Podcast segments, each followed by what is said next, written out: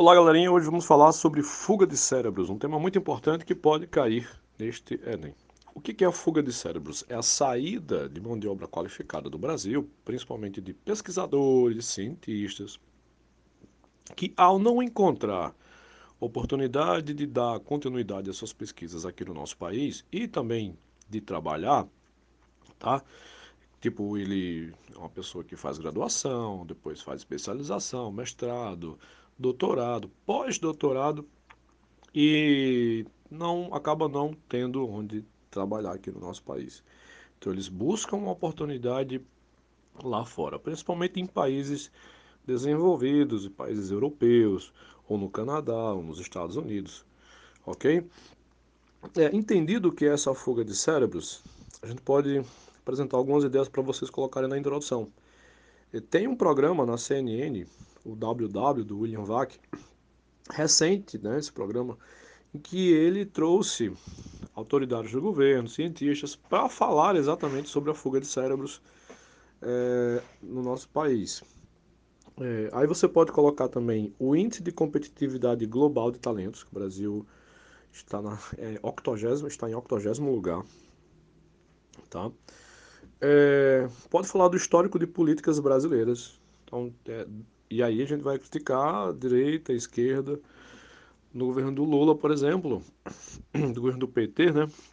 Nós tivemos uma grande valorização das universidades, valorização dos professores, é, verba para produção de, de, ciência. Porém, é, não houve o incentivo para que é, essas pessoas abrissem suas próprias empresas. Isso é uma coisa impensável, né? no, pra, no, dentro do viés ideológico de parte das pessoas que estavam no governo naquela época. E com isso, as pessoas conseguiram qualificação profissional, né, conseguiram um excelente nível educacional, mas não tinham onde trabalhar. Faltou fazer essa ligação melhor com a iniciativa privada. Entendem? Esse é um problema. E o governo do Bolsonaro, né, tivemos uma, um corte de verbas é, que interferiu demasiadamente de forma negativa na produção de ciência do Brasil, bem como uma certa desvalorização da ciência no país, o que desestimulou também alguns cientistas, ok? Então, se você quiser falar, porém, não fale Lula e nem fale Bolsonaro, porque querendo ou não, você corre o risco de ter sua redação corrigida por um lulista ou corrigida por um bolsonarista. E quando eles são radicais, que, que desculpem minha expressão, mas é uma desgraça para o Brasil, é o radicalismo de direita e de esquerda, né? É, não há como é, a sua redação não ser afetada. Muito provavelmente ela será afetada. Óbvio que a diferença de pontos não seria muito grande, mas sei lá, uma redação que vale 900, de repente pode ficar com 880, 860, e a gente sabe que 20 pontos é pouco na, na diferença de uma nota para outra na redação, mas já pode significar sua vaga. Então você pode só criticar os governos anteriores, sem dizer nomes. Ok? É, vamos lá. Desenvolvimento, né? Por que está acontecendo essa fuga de cérebros? Por que as pessoas estão saindo do Brasil? A gente tem um pouco investimento do PIB. O Brasil investe 1,2% do PIB em produção de ciência e tecnologia diferente de outros países europeus, que fica em torno de 3%. É, estagnação econômica, né, essa pandemia, ela intensificou é, problemas, então é, é, o Brasil precisou fazer corte de gastos e cortou da ciência e educação. É, década de 80, olha que coisa interessante, a China, início da década de 80, a China tem uma economia menor que a do Brasil. Hoje, a economia da China é quase 20 vezes a economia brasileira. Isso mostra que o Brasil ficou meio que parado no tempo. É? É... Então essa estagnação ela prejudica. Ah, tá. Acabei esquecendo.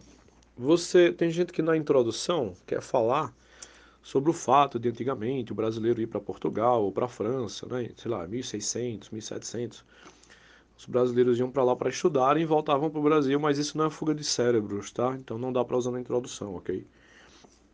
Bem, vamos lá. cultura de pouca valorização da ciência. Infelizmente a gente tem essa ideia. Você vê logo no ensino fundamental, né? O, o nerd é aquela pessoa que é evitada. É, a gente tem essa impressão de que todo nerd é otário. É aquela pessoa que não se entrosa, não namora ninguém. Então, é, a Natália Pasternak, uma cientista é, mundialmente conhecida, brasileira, ela fala que o Brasil tem uma cultura de pouca valorização da ciência. Pouca integração das universidades e empresas é outro problema. É, a gente teve um caso da Eurofarma, que ela quis investir pesado em um laboratório de produção de, de conhecimento na área biomédica, né, na USP. E a USP é, tem um, muitos intelectuais ligados à esquerda. Não existe problema algum em relação a isso. Certo? É uma, uma principalmente é, a gente sabe que quanto mais estudo da área da humanidades, mais as pessoas tendem a se voltarem para a esquerda, por uma questão de promover justiça social e tal. O problema, novamente, aí é o radicalismo. É que, por exemplo, é, essas pessoas que queriam fazer ciência lá eram mal vistas. Isso é uma coisa comum, e principalmente na década de 90, anos 2000, era uma coisa, era um absurdo você ter é, interesses privados nas universidades. Óbvio, existe uma argumentação lógica que fala que, que tipo, nessa a linha de raciocínio dessas pessoas é que a universidade ela está lá para produzir conhecimento independentemente do interesse financeiro das grandes empresas. Eu concordo com isso, porém eu acho idiotice, novamente desculpe a expressão, mas é uma tolice enorme você deixar de fazer parceria com o setor privado, é, sendo que muitas vezes ele vai ali produzir serviços, é, melhorar produtos e serviços que são oferecidos à população. E às vezes quando você, quando uma instituição privada investe na, na universidade, é um recurso que a própria universidade poderia destinar para outra área, inclusive áreas que a iniciativa privada não tem interesse, entende? Como cultura, é, pesquisas na área da, da linguagem. Perdão, gente.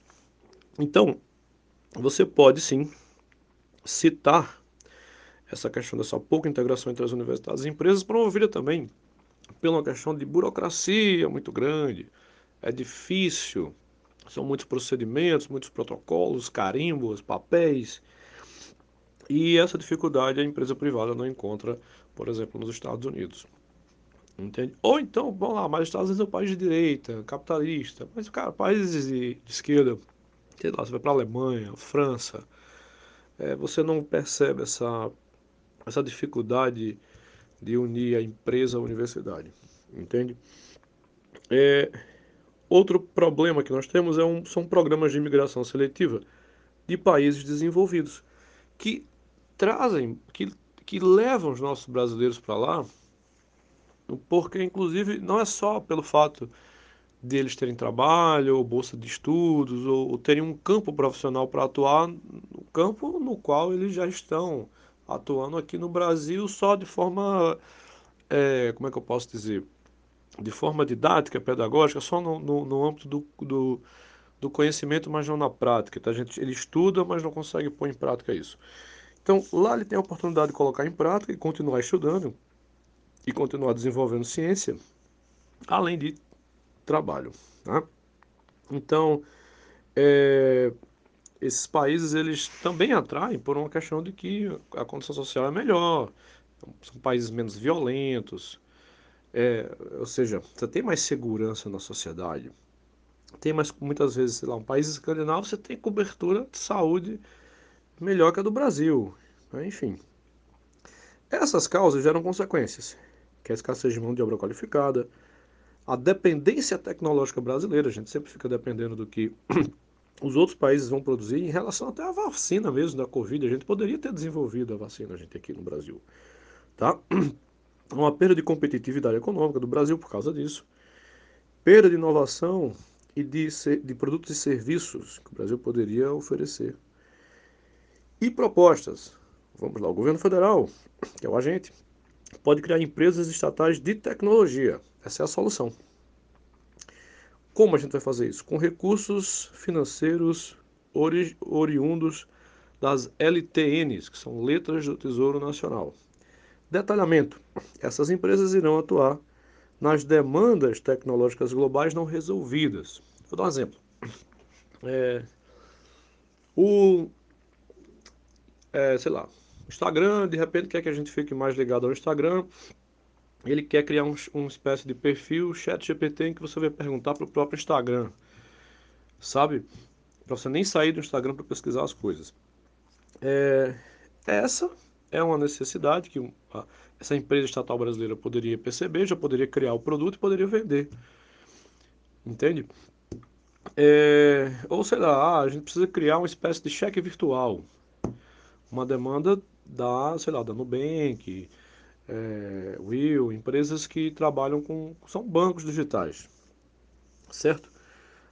Essa empresa estatal já poderia resolver isso. Ok? É, então, essa aí seria, seria o detalhamento, né? E o efeito seria que haveria contratação de pessoas altamente qualificadas e assim evitaríamos a fuga de cérebros. Uma segunda solução seria o Ministério da Economia ampliar políticas de estímulo à criação de empresas de tecnologia, certo? Essa é solução. Como é que isso pode ser feito? Por meio das parcerias público-privadas, em que instituições do governo e empresas que atuam nessa área trabalhariam em conjunto para é, a estimulação, né, de, de, de para viabilização desse projeto, certo?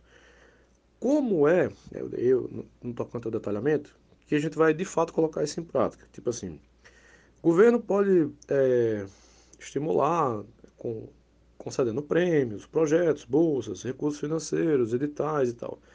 E as empresas privadas poderiam doar equipamentos, é, treinamentos, para que muitas vezes fosse criada uma empresa que vai prestar serviço para essa empresa. Então, de repente, você tem uma empresa grande, sei lá, Nubank, e ela precisa da criação, ela precisa de, de, de empresas que forneçam serviços tecnológicos para ela.